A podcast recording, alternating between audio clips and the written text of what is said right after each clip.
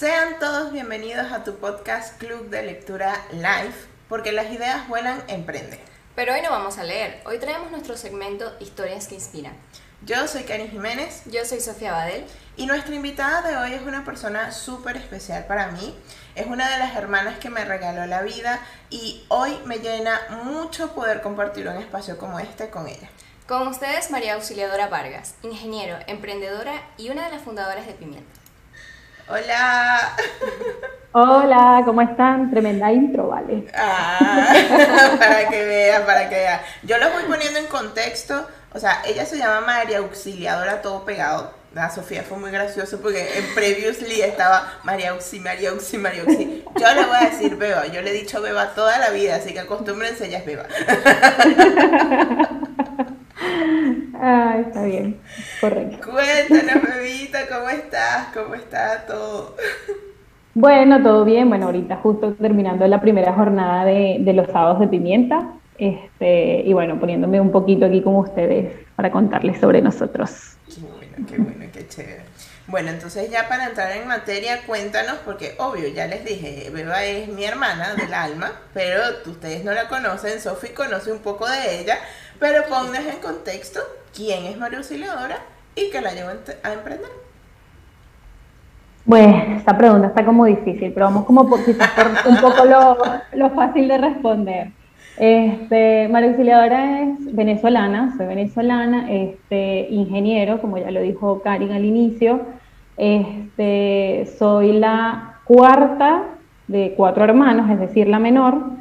Eh, por ende soy berrinchuda, consentida, eh, un poco un, poco testadruda, pero este, también soy una persona responsable, consistente, apasionada por lo que hago. Eh, todo lo que me propongo lo logro, bueno, a menos que en el camino diga, no, ya esto no es lo que quiero, pero todas las cosas que, deseo las logro. Y bueno, este, ahora emprendedora, ahora soy emprendedora y también en paralelo este, eh, ejecuto mi carrera, no sé, este, estoy también trabajando en mi, en mi, en mi área. Buenísimo. Y cuéntanos, ¿qué, ¿qué fue lo que te llevó a emprender? Este, bueno, lo que nos llevó a emprender realmente desde que nosotros salimos de Venezuela o desde que estamos en Venezuela, este, mi esposo y yo, porque soy casada, este, hemos querido tener un negocio. Siempre dijimos, bueno, no tenemos que, trabajar por el sueño de otros, sino también trabajar por nuestro sueño. Y siempre habíamos querido. Situación país nos hace salir, emigrar, era muy difícil este, hacer un emprendimiento con tan poco capital este, en el momento en que nosotros salimos la cosa era muy variante, un día había algo, al otro día no, en la actualidad es diferente, pero en nuestro momento, en nuestra realidad fue así. Entonces, bueno, salimos para acá, para Argentina, eh, de, prácticamente desde que llegamos, veníamos con esa mente, o sea, salimos de nuestro país, pero la idea es este, montar un negocio, tenerlo nuestro, para que el día de mañana pues se nos haga también más fácil eh, poder estar con nuestra familia cada cierto tiempo, visitarlos, traerlos y darles las comodidades. Luego, como que empieza la pandemia, justamente nosotros emprendimos en pandemia y como que arrancamos, dijimos, bueno, es el momento, o sea, eh, la pandemia nos puso todas las condiciones que necesitábamos y dijimos, bueno, hay que hacerlo ahora. Eh, nosotros teníamos previsto abrir, en, en marzo, no, en mayo, y arrancó la pandemia en mayo y lo pospusimos. Lo pospusimos, pero cuando dijimos es el momento, o sea, hay que hacerlo ahora. Y así fue. claro, era ahora o nunca. Exacto. Era, así. Y bueno, y cuéntanos, ¿de qué trata tu, el emprendimiento? Pues, ¿de qué es pimienta? Este, bueno, pimienta, por el nombre saben que es una especie, es comida. Eh, en este momento nosotros vendemos comida netamente venezolana, o sea, venezolanísima vendemos. pero, pero Pimientas nace con una concepción más, más que de solo comida venezolana, es mm, de transmitir diferentes culturas, o sea, pero a través de la comida, ¿no? Este, pero obviamente con, con la picardía o, o, con, o, con, nuestro sazón, o sea, no, no olvidando nuestras raíces. Entonces siempre decimos... sí, este, porque, porque este, no sé, a mí me da mucha risa cuando uno escucha, no, yo quiero arroz chino venezolano, o sea, una locura, ¿cómo vas a querer arroz chino venezolano? Pero es así. No, hay arroz chino como venezolano. y no, y, el y el perro caliente, y el, y la hamburguesa, o sea, todo, todo tiene, todo marca, ¿no? Sí. Entonces pimienta, pimienta nace porque nosotros antes de tener pimienta tuvimos una este, otro negocio pero era de comida argentina. Y bueno, nosotros ahí este, como que aprendimos mucho y veíamos que sí, la comida se mueve mucho, pero decíamos, nosotros no queremos que nos tilden por comida argentina, por comida venezolana o por tal, sino queremos que nos vean como, como que vendemos comida y este, hacemos de esto una experiencia de sabores. Entonces, este, bueno, empezamos a, a ver por dónde arrancamos. Realmente dijimos, es hamburguesas o sea, Pimientas, el nombre de Pimientas nace por un emprendimiento de hamburguesas, donde íbamos a tener hamburguesa a la mexicana, o sea, Tex-Mex, íbamos a tener hamburguesa a la venezolana, porteña, íbamos a tener, o sea, hicimos todo nuestro menú. Pero ¿qué ocurre? Que vino la pandemia y dijimos, nosotros no podemos tener un centro o un lugar de comida hamburguesa en un departamento. O sea, genera humo, o sea, eh, las condiciones no estaban dadas. Y dijimos, bueno, ¿y entonces qué hacemos? Bueno, lo que sabemos hacer mejor, nuestra comida. Y ahí migramos a, la comida venezolana, pero bueno, seguimos manteniendo eh, en nuestra visión que queremos meter en un futuro platos eh, como, no sé, nachos mexicanos a lo venezolano. Eso me gusta, porque la verdad es que la comida venezolana tiene un sabor particular, porque nosotros le ponemos ese sazón que, no hay en ninguna otra parte. Sí, exacto. porque, porque de verdad que cuando un extranjero prueba, o sea, comida venezolana dice, wow, esto sabe distinto. Sí, sí. sí, y, este, y sí, y hacemos, sí, eh, combinaciones diferentes, combinamos mucho lo dulce con lo salado, eh, cambian, cambian, cambian las cosas. Entonces, bueno, eh, por ahora seguimos solo con, con la comida venezolana sin embargo, ya incluimos en nuestro menú eh, como sabores argentinos, pero con comida venezolana. Tenemos el, el pequeño fugaceta, o sea que eh, la fugaceta es una pizza que fue creada acá en Argentina y entonces lo hicimos en pequeño, que es mozzarella con cebolla salteada y la masa del pequeño es aliñada. Entonces, este... Ya saben, eh, yo no, a eso me mata. Pero, pero sí, es un, es, un, es un pequeño que le gusta mucho al argentino, porque obviamente es un sabor que se asemeja mucho a, lo que ellos están acostumbrados. Exacto. También hicimos pruebas y tuvimos mucho tiempo en nuestro menú eh, pequeños dulces, muy argentinos, pues totalmente argentinos, que era de membrillo y de batata, dulce de membrillo y dulce de batata. No fue muy bien con eso, pero bueno, ahorita bajó un poco como que el consumo de esos pequeños y lo paralizamos. Pero este, la idea, como te digo, es siempre como fusionar culturas, o sea, no quedarnos solo en la nuestra, sino meter un poquito de todo. Está bueno porque, o sea, eso también les va dando como, como una estadística por temporadas, ¿no? Porque eso pasa mucho acá en Argentina, de que dependiendo si estás en primavera, en otoño, en invierno, en verano, pues se va consumiendo como que más de algo o menos de lo otro. Total, total. Está bueno, está bueno eso. Qué chévere. Y a ver, este, tú, tú ya tocaste algo por ahí así puntual, pero es un tema bien interesante y que muchas personas pueden decir, bueno, estamos en una época que, digamos, nos ha llevado casi que, al, no sé, al menos 90% de la población a emprender por las condiciones que se han dado desde el año pasado. Y cualquiera que piense en emprender de pronto empieza a pensar con el boom del marketing digital, eh, con crear un, no sé, un producto digital, como que siempre algo enfocado a internet y de verdad que tomar la decisión de hacer algo, digamos, un tipo de negocio tradicional en plena cuarentena es un desafío bien importante. Entonces, ¿cómo fue eso de emprender en plena cuarentena un negocio tradicional? Bueno, realmente digamos que nosotros nunca, nunca lo vimos como cuesta arriba. Para ser sinceros, creo que el equipo, porque bueno, obviamente somos tres, ahorita nada más estoy yo, pero somos tres, y más bien dijimos, es el momento y es la oportunidad adecuada, a la que necesitábamos. Nosotros desde el inicio dijimos, no tenemos el capital suficiente para tener un local con, con mesas, sillas, mesoneros para atender a personas. Entonces, nos veíamos como un local takeaway. Este, eh, o de paso, que llaman también. Entonces siempre decíamos, bueno, solo vamos a hacer delivery cuando mucha la gente viene y busca y listo. Que, que, hizo la pandemia, que la gente no pudiera salir de su casa, así que no necesitan una mesa para comer, así que nos puso la condición que nosotros necesitábamos porque la gente iba a llamar o iba a pedir más comida por teléfono, por delivery. Estuvimos listos, o sea, nos conviene, de verdad, es el momento. Al principio, como le digo, nosotros lo teníamos pensado en mayo, la cuarentena empezó el 12 de mayo, entonces íbamos a arrancar finales de mayo, y dijimos, esperemos a ver qué pasa, esperamos todo el mes de mayo, todo abril, y dijimos, no, hagámoslo, no esperemos más.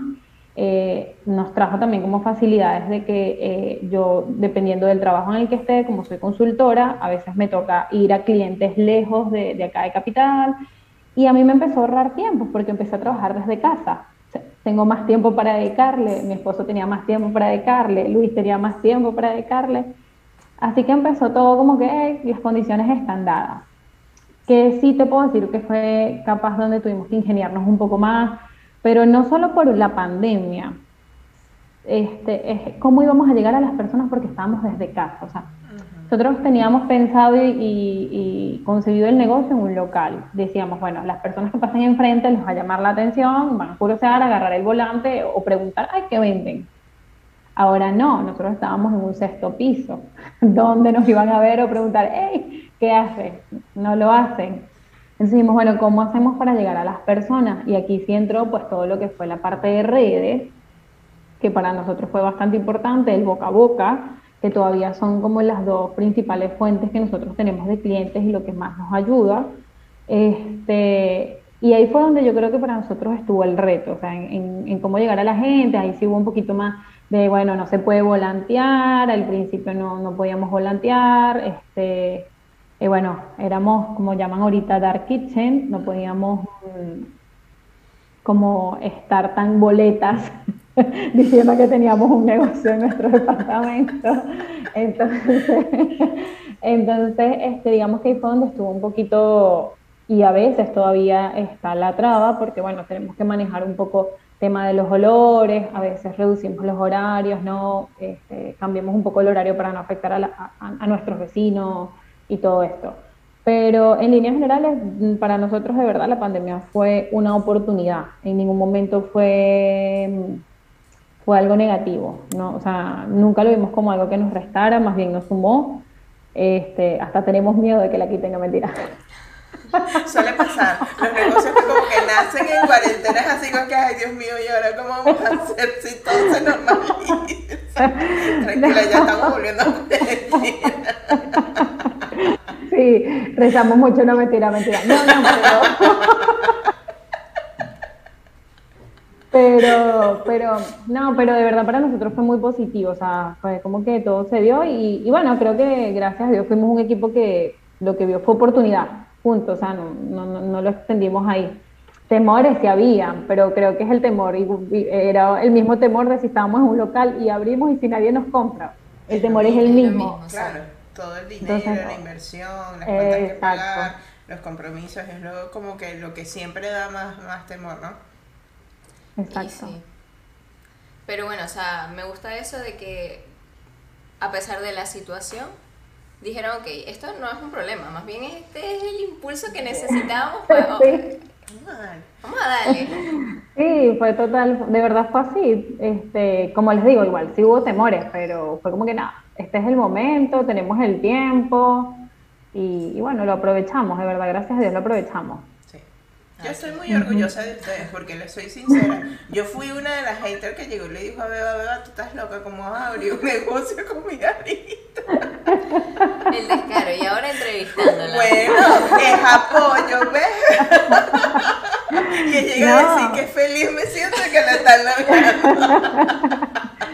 Pero es que yo creo que es normal, o sea mm, siempre que uno va a hacer algo hay alguien que, o sea, o muchas personas, no alguien, o sea, porque no fue una sola persona la que nos los comentó, son muchas las personas, son muchas las personas que, que, lo dicen, o sea, y, y, tan seguros.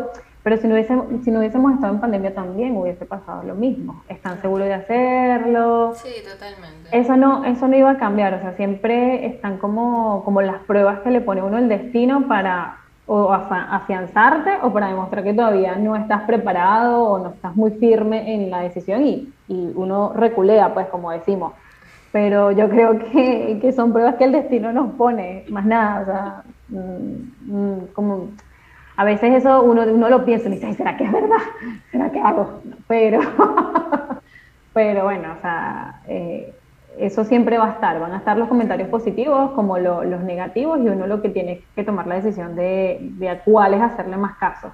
los otros que ayuden a, a, prever el riesgo, o sea, y si pasa, si pasa eso que me están diciendo por allá, ¿qué, qué impacto tengo? ¿Qué voy a hacer? Nuestra, nuestra premisa, los muchachos se van a reír cuando vean esto, porque yo siempre digo, ajá, y si no nos da, ¿qué va a pasar? O sea, ahorita no estamos vendiendo nada. ¿Cuál es el problema? No vendimos. Bueno, nos comemos la comida. Por lo menos es algo que no se pierde, no lo podemos comer y no la disfrutamos. Ajá. Eso es un punto. Eh, sí, sí. Y yo estuve este, chismeando y todo se ve. Divino. Ah. y eso que ella es vegetariana, así que podrás ah, imaginar. Pero también tenemos cosas vegetarianas, ¿viste? Pensando en Sofía. Eh, este, pero no, siempre es así. o sea, como que el pensamiento es, ¿qué es lo peor que puede pasar? Que no vendamos. Ahorita no vendemos nada. Entonces, ¿nos afecta o no nos afecta?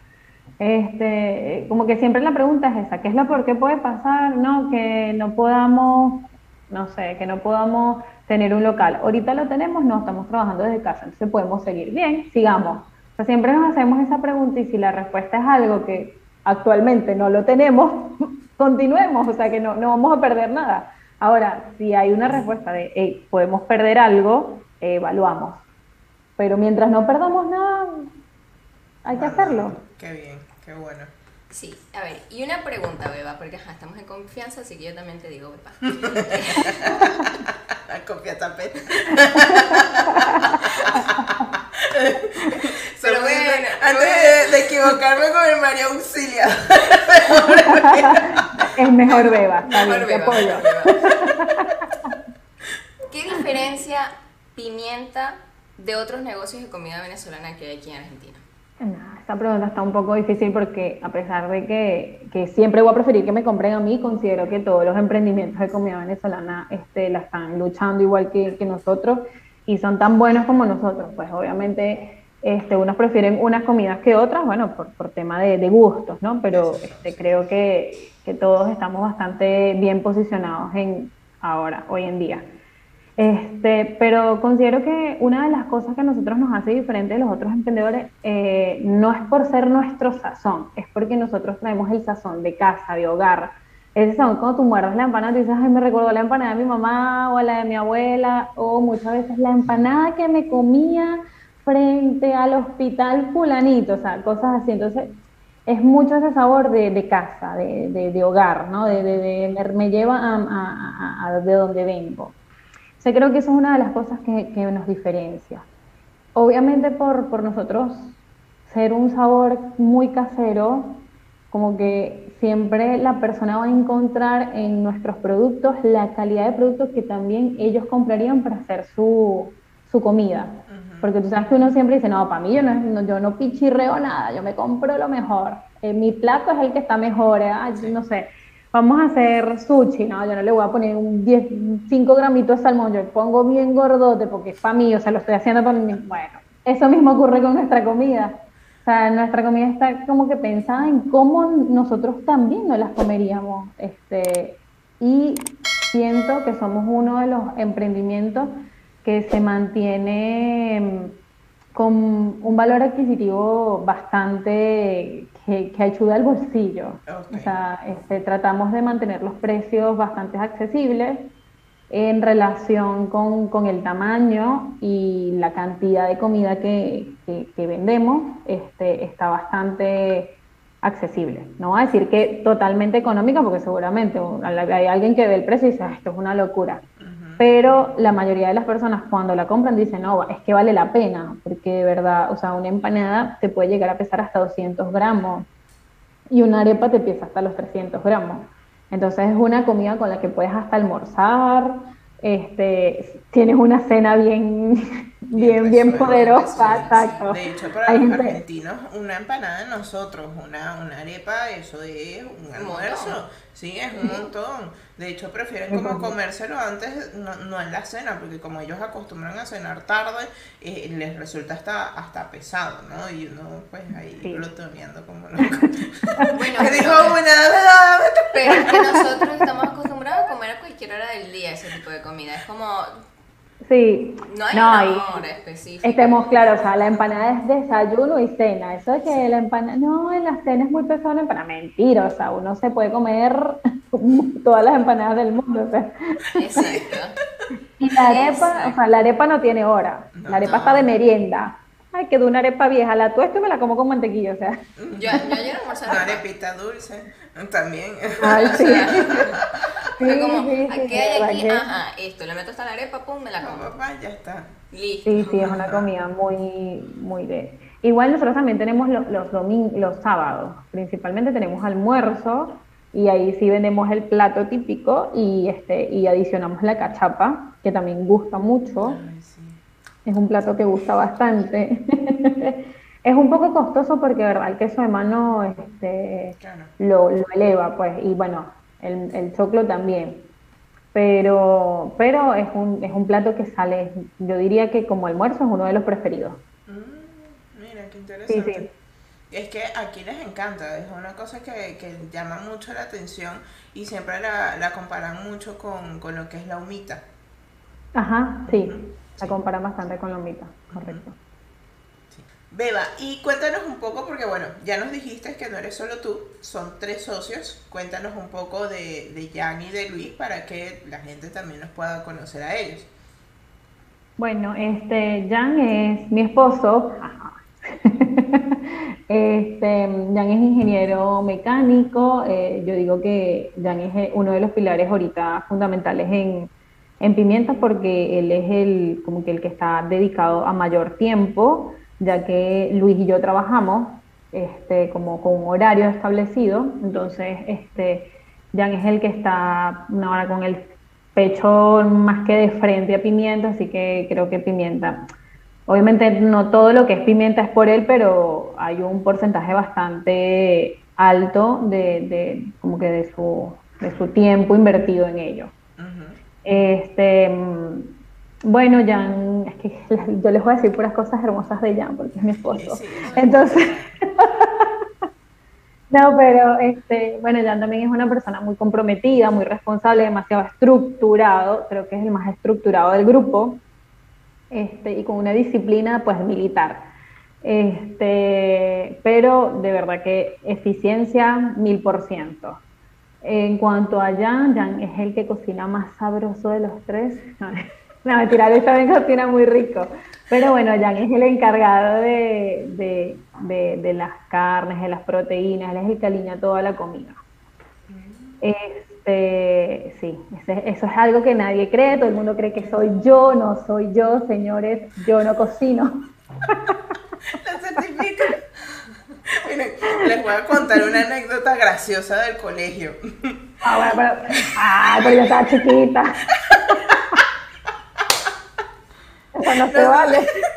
Sale, sale la anécdota, sale la anécdota. Yo solía irme mucho para la casa de Beba y pasábamos las tardes estudiando y todo, y después haciendo Estudiando, eh, estudiábamos, en serio estudiamos. Somos muy buenas estudiantes. Hay pruebas que lo valen.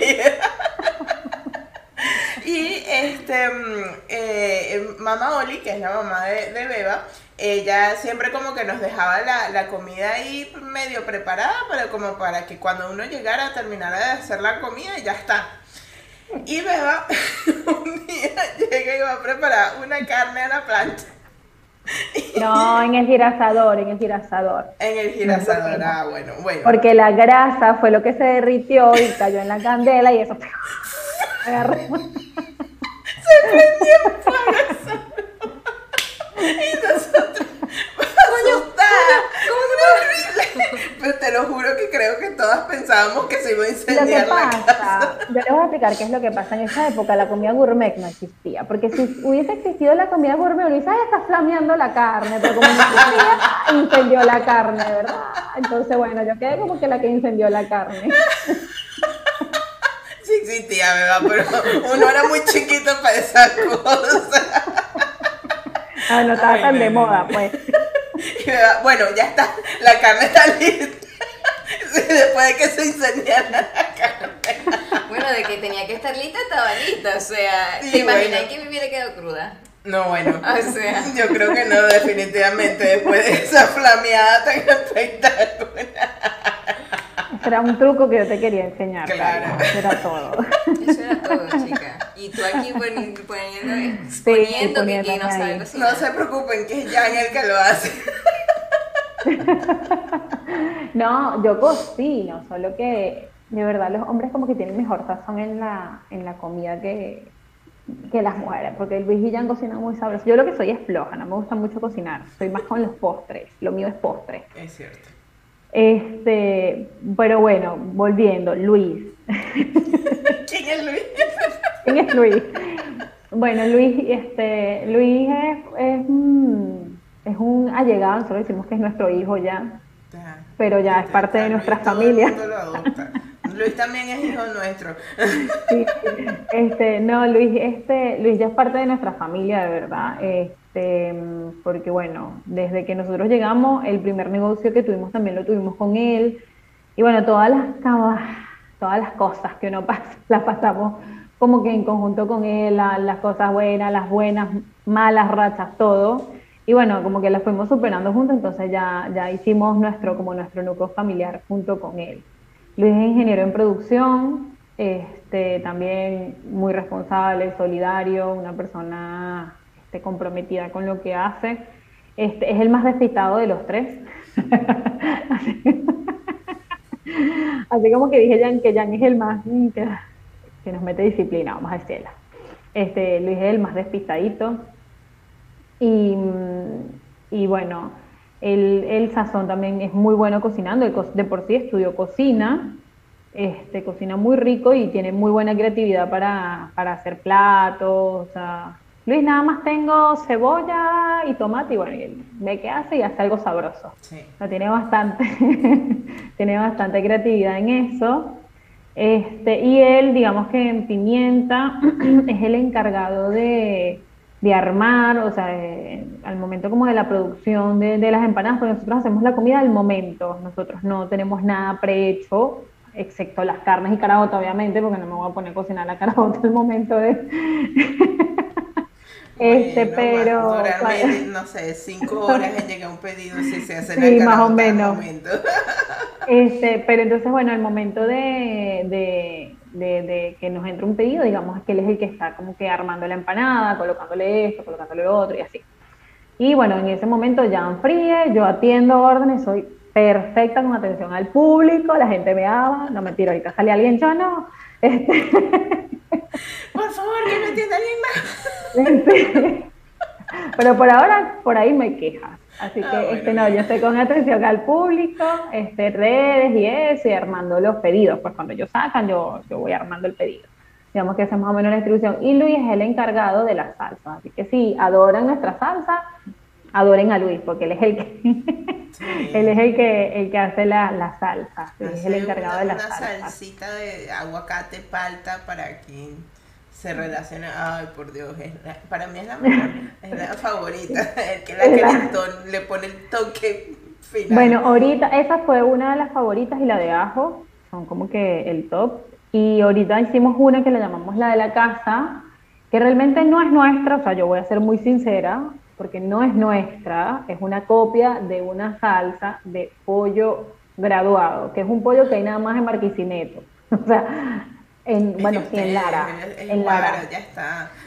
Y ya todo existe. Lo único que uno hace Eso. es ponerle su propio. Pero como no sabemos qué nombre ponerle, porque decíamos, bueno, le vamos a poner la de Arturo, nadie va a entender cuál es la salsa de Arturo, que digo, la de graduado, nadie va a entender cuál es la salsa graduada. Claro, le pusimos nuestro nombre, pero bueno, ya sabes, graduado. No, no, no cobres ahí por patentes. Mira, eso es como el tip que nos dio aquella vez Alejandro Méndez en, otra, en otra historia que inspira, se las vamos a dejar por aquí.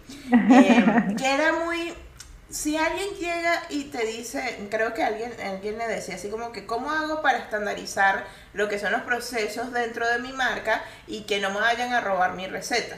Y ella llega y decía, eso es fácil, tú llegas y haces un potecito de algo, puede ser, no sé, sal, ponele, pero no le pones nada, le pones ingrediente secreto. y eso es tu ingrediente secreto y todo el mundo va a decir, pero es que la salsa de pimienta es solo de pimienta, eso no sabe la Lo cierto es que es una imitación, o sea, no creo que sepa igual a la de graduado, es una imitación. Entonces, exacto. exacto. Es, que, exacto, es lo mismo. Ustedes agarraron la idea y le pusieron su sazón. Tomamos, tomamos, tomamos la idea de graduado, pero esa ahorita es la que lleva la alta demanda aquí en, en pedido de salsa. La salsa graduada, esa creo que no la he probado. Vamos a tener que hacer un pedito de pimienta por ahí. Sí, Una orden de pequeños con salsa graduada. Estaba viendo y dije, coño, me provocan unos pequeños. Mira, esta entrevista la queríamos hacer face to face. Lo que pasa es que Eva no quería poner los pequeños y la terminamos haciendo Pero bueno, eso es falta de confianza. Ustedes hubiesen dicho, los pequeños y nos hacemos la entrevista comiendo pequeños. Igual lo pueden mandar. Hacemos, mira, el clic promocional lo hacemos, mira, estamos comiendo pequeños. Falta de preparación, ¿viste? ¿viste? Sí, esas cosas pasan. Recuerden que todavía mantenemos ese formato, esa esencia del en vivo, ¿no? Qué bueno. Y cuéntanos algo, Bebita, porque mm, hay, hay un tema bien interesante, pues como siempre mantenemos muchos paradigmas y más en nuestra cultura venezolana que uno estudió para ejercer una carrera, si bien pues Luis y tú ahorita tienen la, la fortuna de poder estar ejerciendo, eh, es un, un toque especial cuando uno se vuelve emprendedor, el poder de alguna forma imprimir su conocimiento y sus habilidades en lo que está emprendiendo. Como ingenieros, que les ha, les ha permitido aportar eh, en lo que es el emprendimiento sus habilidades, su conocimiento. Bueno, como ingenieros tenemos muchas herramientas. Así que a veces creo que somos bastante exigentes y a la misma vez hay una realidad que a pesar de que cuando uno ejerce su carrera en una empresa todo está como ordenadito y la gente dice le tengo que hacer caso. Entonces, o sea, esta persona vino para mejorar el proceso o para dirigir o para orientar. Y la realidad es que como emprendedor, sí, uno tiene la mentalidad y uno dice, no, ¿cómo pude hacer esto? como Pero la realidad es que el emprendedor hace todo y a veces no te da tiempo de así todo el conocimiento que tú tengas hacerlo, no, no, no, los tiempos no te dan. Pero lo que yo sí puedo decir es que desde que nosotros empezamos, o sea, la clave y lo primero que, o sea, que yo digo eso es ingenieril, porque eso no hay para dónde agarrarlo, fue la estandarización. Nosotros tenemos todo, todos nuestros procesos estandarizados. Y ojo, hablo de proceso eh, desde el momento en que se inicia a hacer hasta la masa para la empanada. O sea, es difícil que una persona me diga, hoy la empanada, la masa no te quedó igual que la de ayer y no se le levantó la costrica. Porque es que lo tenemos estandarizado, o sea, todas las masas tienen la misma porción de sal, la misma porción de harina, todo. Casi que el agua tiene que estar a tantos grados, no, tampoco llegamos a este punto, pero... pero casi, pero casi, casi. Dale el termómetro gallán para que veas que lo Sí, lo tenemos bastante estandarizado, fue con algo con lo que, este, bueno, yo dentro de la empresa donde trabajé, Nestlé, que muchas gracias por muchas cosas que me enseñaron, ellos a mí me, eh, digamos que me certificaron dentro de la empresa eh, en rutinas estándar y obviamente la base son los estándares. Y yo decía, no, es que tenemos que estandarizar, es que tenemos que estandarizar, o sea, para que el producto siempre llegue igual, o sea, no me digan, ay, hoy me vino con menos carne, con más carne, con más queso, con menos queso. Lo que hay que hacer es estandarizar. Es la única forma que nosotros podemos garantizar que nuestro producto siempre sea el mismo. Y así fue, de verdad. Eso sí, yo le doy gracias a los muchachos porque también, obviamente, tienen la misma formación o formaciones similares y también dijeron, sí, es cierto, este es el, el camino. Eso creo que ha sido una de las herramientas que, que te digo que hemos impreso este, en, nuestro, en nuestro emprendimiento. Ideas tenemos muchas, sabemos que, que hay muchas cosas que, que, podemos implementar y mejorar. Este, y obviamente, por lo menos yo digo a los muchachos, yo Yo en ese aspecto sí soy un poquito muy cuadrada este, en la parte de, de, proceso y yo soy el tipo de persona que los estoy viendo trabajar porque yo no estoy en la parte operativa de paso, es más fácil. Ellos están en la parte operativa y el que está afuera es muy fácil decir que están haciendo bien, que están haciendo mal. Entonces, claro, a mí se me hace un poquito más sencillo porque yo estoy aquí desde atendiendo a las personas y mirándolos cómo hacen todo. Es sencillo. es sencillo para mí decirle, hey, están haciendo pero yo lo pienso mucho en, en, en tiempos, o sea, en, qué actividad tienen que hacer primero, qué actividad tienen que hacer después, porque es más rápido una que la otra. Eso a mí, este, el pensamiento, eh, es como que yo los veo trabajar y yo digo, no, esta actividad no debieron hacerla aquí, debieron hacerla acá. Eso se llama estudio de tiempo y lo hago como muy natural. Este, ojo, que lo haga no quiere decir que lo estemos implementando. Bueno. Porque es lo que digo, estar de afuera, exacto, ¿no? Y estar de afuera es más sencillo hacerlo. Cuando te metes ahí ves la realidad, ves que no, es que lo hice así porque es que, no sé, en ese momento eh, la freidora todavía no estaba, el aceite no estaba todavía caliente, o sea, como el aceite todavía no estaba caliente, me tuve que poner a hacer otra cosa X, este, ahí se van cambiando las cosas. Pero como le digo, creo que la mentalidad de, nuestras, eh, de nuestras carreras o, la ventaja de las carreras que los tres tenemos es que sí nos dan muchas herramientas que nos, que nos van a permitir en un futuro y a medida que vayamos creciendo, este, que nuestro emprendimiento y nuestro negocio eh, tenga un poquito más de orden. No voy a decir que sea totalmente organizado porque, bueno, siempre hay muchas cosas que mejorar. Pero bueno, sí, creo que es eso. Wow, genial. Esto nos deja una gran, gran enseñanza y es algo que yo suelo decir siempre a las personas porque hay, hay mucho tabú con respecto a si ya tienes un título para que te vas a poner a hacer algo que no sea lo que estudiaste. Y yo mm. siempre digo, hey, sí, yo estudié algo, pero ese conocimiento que yo tengo tiene un sinfín de posibilidades a cómo aplicarlas. Y eso es buenísimo, más como ustedes, o sea, tú eres un ingeniero industrial, Luis es un ingeniero en producción, ya solo con eso les da toda una base teórica para llevar a la práctica en un negocio como esto. Y pues por supuesto, eh, Jan, eh, ahí desconozco un poco el conocimiento de un mecánico, pero en esencia la, la parte ingenieril eh, se basa en lo mismo. Él la tiene igual, sí. Exactamente. Correcto. Supongo que le toca supone, su toque mecánico en el hecho de... de, de eh, idea, idea. O sea, esta pimienta, la carne especial. No, no, igual, él, él, capaz en, en su como que en su rama no, no, no ejecuta mucho, pero todos los ingenieros tenemos formaciones bases y está todo lo que es tema de gestión. Entonces, al final, eso ahí él igual lo, lo implementa. Que sí, capaz tiene, pero al final Luis también es muy bueno, a pesar de que no tiene una carrera como la de Jan, que es ingeniería mecánica, pero los dos son muy buenos cuando tenemos que solucionar algo. O sea, por lo menos aplastar la, masa para la empanada, que ah, tiene que quedar finito, entonces uno pone el papel abajo, la bolita arriba y uno empieza a amasar y a estirar y a estirar. Y dice, no, vamos a perder demasiado tiempo haciendo eso, tenemos que hacer algo que podamos dar. Yo tengo una tía en Venezuela que tiene una empanadera de toda su vida, desde que yo soy chiquita, mi tía vende empanadas y yo siempre le veía a ella que a los 31 años, ya casi, sí, 31 años ya, me enteré que esa maquinita que yo le veía a mi tía se llama pataconera. Yo no sabía que era una pataconera, pero ah, se llama que se le baja y hace el Eso. Mi tía tenía esa maquinita. Ah, tiene todavía. bueno, mi tía, mi tía todavía tiene esa, esa, esa máquina, porque con eso es que ella esa aplastan, porque es más rápido, nada más pones la bolita pack y listo. Cuando mucho una vuelta más y aplastas nuevamente. Yo le decía, muchacho, pero es que yo, yo sé que mi tía tiene una cosa así y así.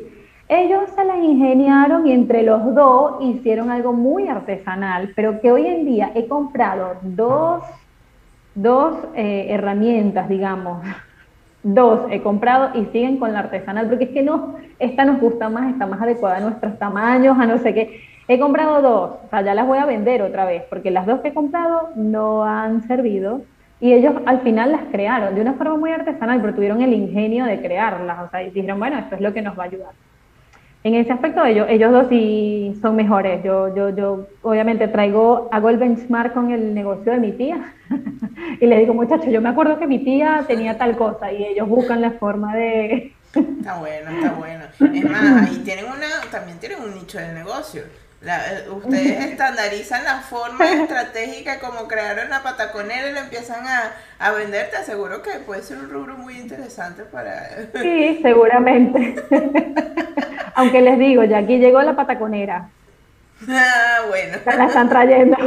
Ahora, ¿es tan eficiente como lo de ustedes? Bueno, si los muchachos no han querido usarla. Ahí está el elemento diferenciador. Sí, sí, sí, ahí está, ahí está el elemento, ahí está el elemento. Sí, sí, ahí está, ahí está. No, pero están, están buenas también, están buenas, no puedo hablar mal de ellas. Los muchachos sí, tú no.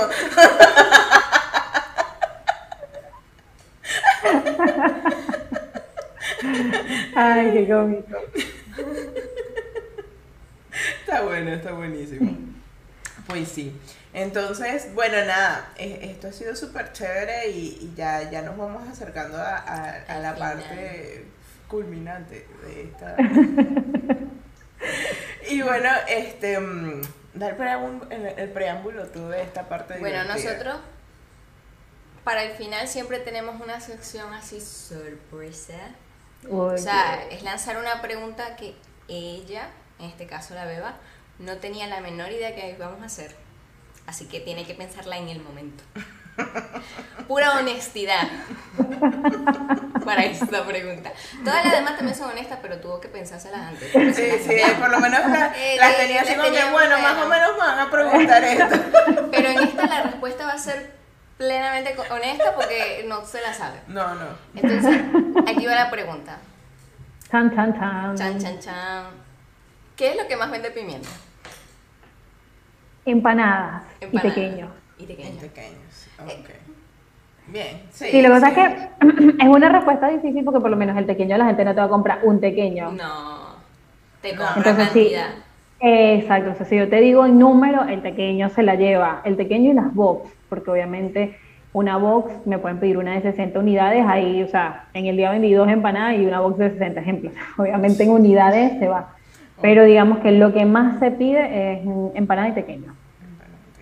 Sí, son nuestros... una de las cosas que más se, o sea, creo que como, como cliente puedo decir que cuando uno busca pequeño siempre busca un cuál es el que vende más pequeño.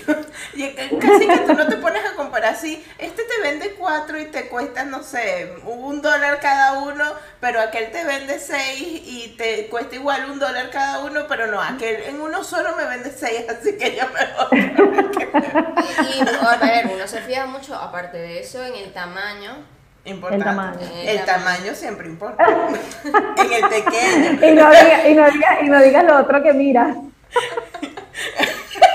el queso. ¿Cómo sale el queso?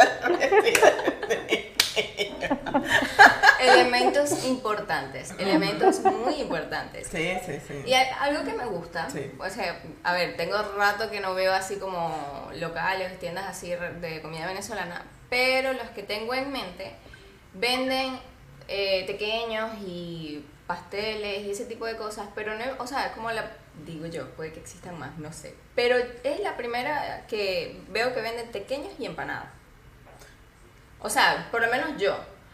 Este, he visto muy pocas que, porque sí he visto que venden empanadas, pero entonces las que venden empanadas no suelen vender pequeñas. Ah, mira. O sea, por lo menos lo que yo he visto. Sí, la verdad. sí, como que suele, sí suele pasar, pero bueno, nosotros aprovecho Igual ya va a ser tarde porque cuando salga, cuando salga el capítulo esto ya va a haber terminado. Yo estoy ahorita, ahorita estamos cursando por un festival gastronómico que se llama Gastronauta Festival. Este, bueno, esto viene dado por una, una asociación, si no me equivoco, que se llama Alianza por Venezuela, que de verdad está bastante buena, porque bueno, lo que hacen es ayudar a los migrantes venezolanos a que se les haga más fácil la situación, porque todos sabemos que ser migrante no está sencillo. Y bueno, ellos lanzaron este proyecto que es para facilitarle o ayudar a los emprendedores. Y bueno, en este emprendimiento he conocido muchos otros emprendimientos, o sea, no me quedé nada más en el mío y capaz los que uno más escuchaba, he conocido otros. pasa mucho lo que tú dices, que como que la, la mayoría de los que venden pequeños, venden este pequeño y pastel, o sea, como que, bueno, harina mm, de trigo, vamos a decirlo así. Exacto, sí, a lo mucho mandoca también, por ejemplo. Ah, y mandoca, también tienes razón. Este, pero bueno, ahorita sí conocí y hay otros que están similares a, a, a nosotros, pues que tienen empanada y pequeño. Lo que sí casi, no, que sí lo voy a decir, eso nos distingue. lo que casi no he visto es que tengan los almuerzos, o sea, por lo menos nosotros vendemos empanada, cachapa y pabellón como, como plato. Por lo general, si venden empanada, ponte tu empanada de pequeño, o hacen almuerzos y no venden nada más pabellón y cachapa, venden pabellón, cachapa, cochino, o sea, hacen platos, o sea, como que se dividen en platos fuertes y este, comida rápida y ya. Nosotros tenemos un poquito de platos fuertes y comida rápida. ¿y cuándo es el, este, el, evento este gastronómico? Es hasta mañana, domingo 18. Ah, Empezó el miércoles 14 hasta mañana. Igual pues Aquí, y lo ven, les vamos a dejar por ahí los... los, se me la lengua. Gracias. Eso es. Los alroba, los alroba. Le dan no, igual está bueno. Este, esta es la primera edición, así que somos nosotros somos los conejillos de India. Oh. Este, pero ha estado bastante bueno. Somos, si no me equivoco, como 49, 50 emprendedores que hemos estado participando en este festival y bueno, dentro del festival tomaron a un emprendimiento que está eh, haciendo una aplicación justamente para promocionar a emprendedores. Está también bastante buena, obviamente la, aplicación está arrancando, o sea, como todo estamos mejorando, o sea, es un equipo que se ha formado bastante lindo. Y bueno, es la primera edición, capaz en la segunda edición también nos vuelven a ver y nosotros les decimos cómo va todo. Y ya van a ver, vamos a estar promocionando desde tu podcast live. qué bien, qué chévere. Pero la sorpresa más divertida es que esta no era la pregunta sorpresa, era para ponerte ah, ahí Ya había bajado, ya, había, ya, ya, ya me había relajado. Te engañamos. No, jugamos, jugamos con un poco con tu Otra vez me volvió la ansiedad porque más. Aquí lo más divertido de todo es la atención que se le da a la entrevistada. Digo, ay Dios mío, que me van a preguntar. Y les puedo asegurar que la mayor tensión de Beba, que como nosotras somos, literal, somos prácticamente hermanas, ella no tiene ni idea de qué puedo llegar a preguntarle Ay, no, bueno. Ya, hablando en serio. Pues nada, la mayoría de las personas llegan y dicen si yo necesito generar dinero o quiero empezar a emprender y qué sé yo, sé hacer pequeño, sé hacer empanadas, pues nada, agarro y me pongo a amasar mi masa, a freír y a salir a la calle a ver qué es lo que sale sin tener ni idea de un desarrollo, de una estructura, de procesos, de visión. Y la pregunta sorpresa, ahora sí, pimientas tiene esa estructura, digamos, de proyección hacia dónde quiere llegar, hacia dónde quiere ir y cómo podría llegar a realizar esto? Eh, fiti fiti, vamos a decirlo así. Porque, como te digo, como, como buenos ingenieros, obviamente todo lo que es planificación, o por lo menos la planificación estratégica de un negocio, tenemos los conocimientos y la teoría y para nosotros ha sido importante cómo plantearlo. Eh, lo hemos logrado del todo, como yo le decía, no es tan sencillo porque, como te digo, o sea, yo, no sé, yo llego a una empresa y a mí me dicen, tú vas a ser eh, especialista de mejora de procesos, ese es mi trabajo, yo voy a estar ahí para nada más eso. Como emprendedora mi trabajo es de todo, o sea, no es mentira esas imágenes que uno sale con mil manos, bueno, esas imágenes no son mentiras, si somos los emprendedores, hacemos de todo, o sea, de todo, de todo, hasta delivery nos toca hacer, o sea, es de todo, uno hace de todo. Entonces, de verdad el tiempo no es el mismo. Pero sí, nosotros sí, este, sí hemos trabajado en eso, tenemos una visión, tenemos objetivos, mm, como objetivos claros, como le dije al principio, una de, de, nuestra visión es tener un local este, donde podamos mm, ofrecer productos y que la experiencia no sea solamente este, me trasladé a mi país por el gusto y, y, por el aroma de la comida que nosotros estamos, sino que también estés en un ambiente chévere, que te lleve a, esos lugares, bueno, por lo menos al, al Barquisimetal, nosotros pensamos mucho en el búnker, los pequeños del búnker, bueno.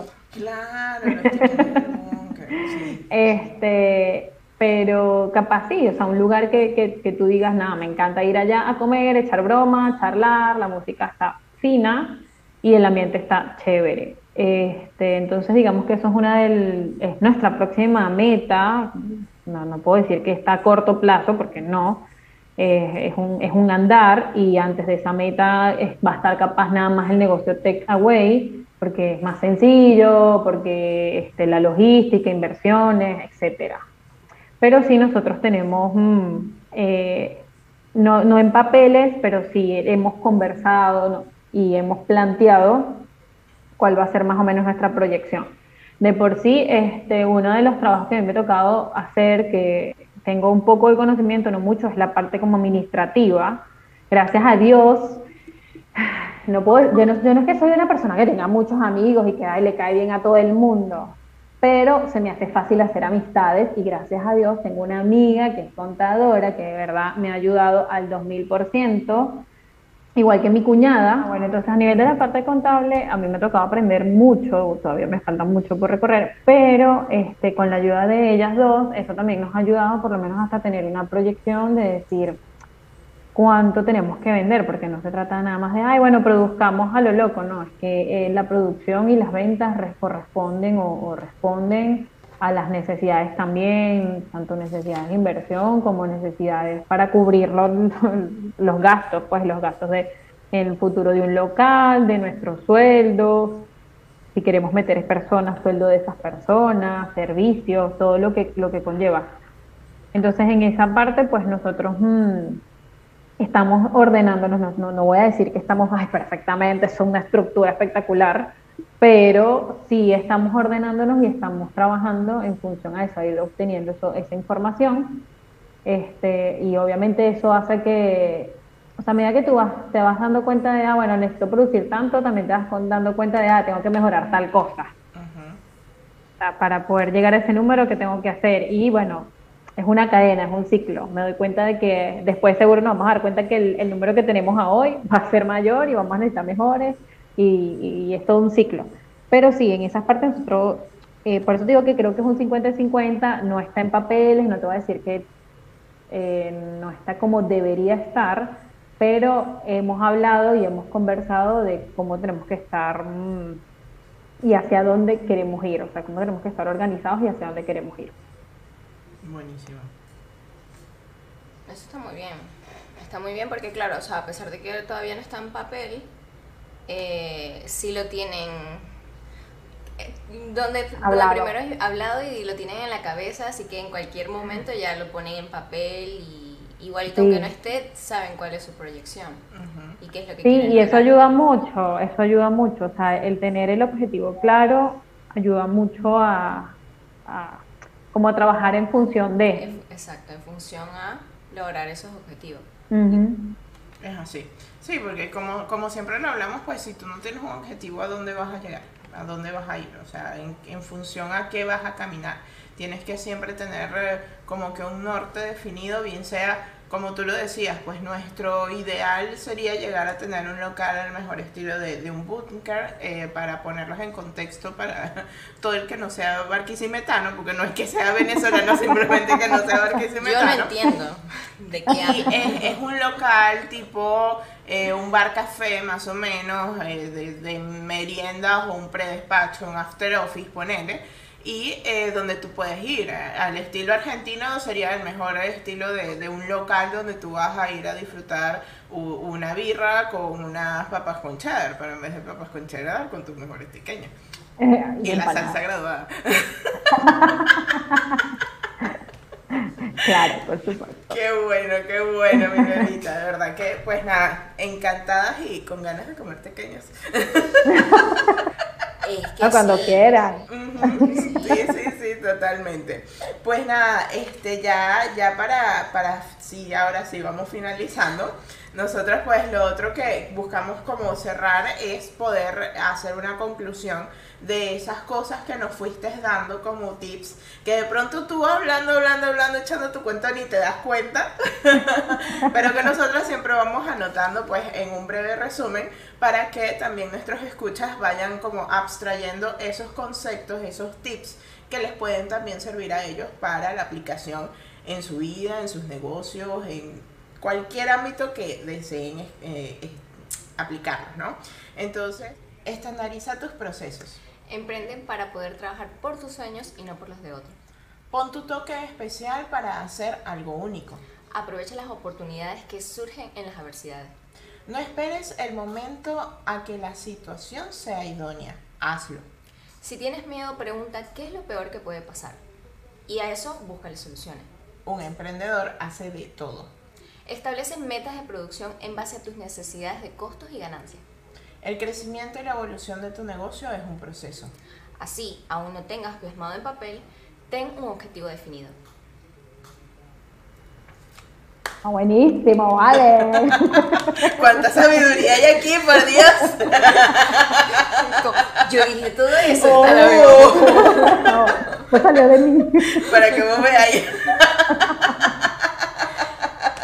Suele pasar y es una de las cosas muy bonitas que, que suceden en este tipo de espacios y que les ha pasado, no, no lo creas, aunque no lo creas, no, no solo a emprendedores recientes, sino a personas que tienen una vida en negocios que hemos tenido la suerte de entrevistar acá.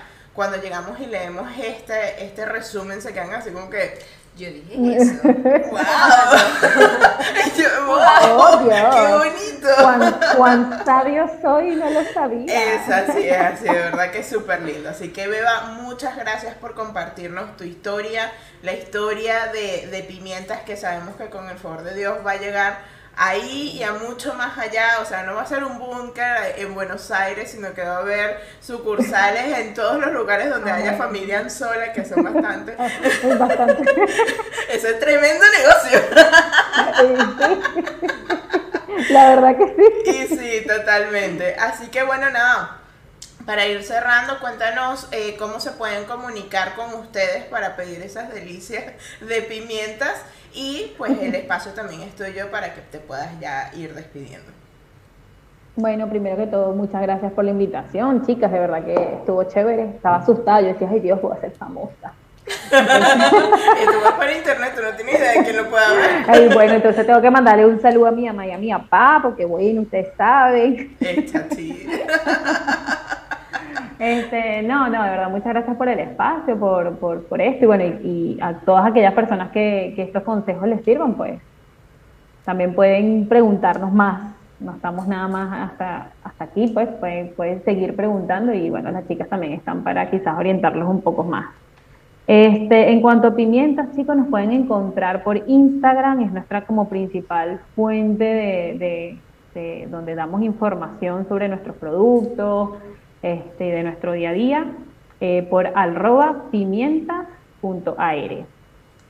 Y este teléfono de contacto, eh, donde digamos que nosotros tenemos un horario, pero bueno, siempre el teléfono lo cargo conmigo, así que este, si no te respondo al momento, porque estoy en una reunión o estoy haciendo algo de, mi trabajo, de mi otro trabajo, pero en algún momento te atiendo. Este, el teléfono de contacto sería 11 3 11. Se me olvidó. El contacto va a estar aquí en el enlace, no se preocupe. Me recuerdo nada más del personal. En Instagram está directo.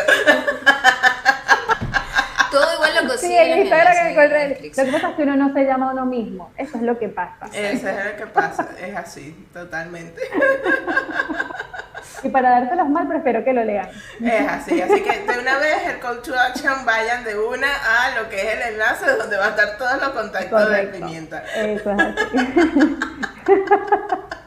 bueno, pero esas son nuestras principales fuentes. Y bueno, como les dije, pregunten todos si son argentinos de otra parte del mundo y tienen dudas sobre nuestra comida.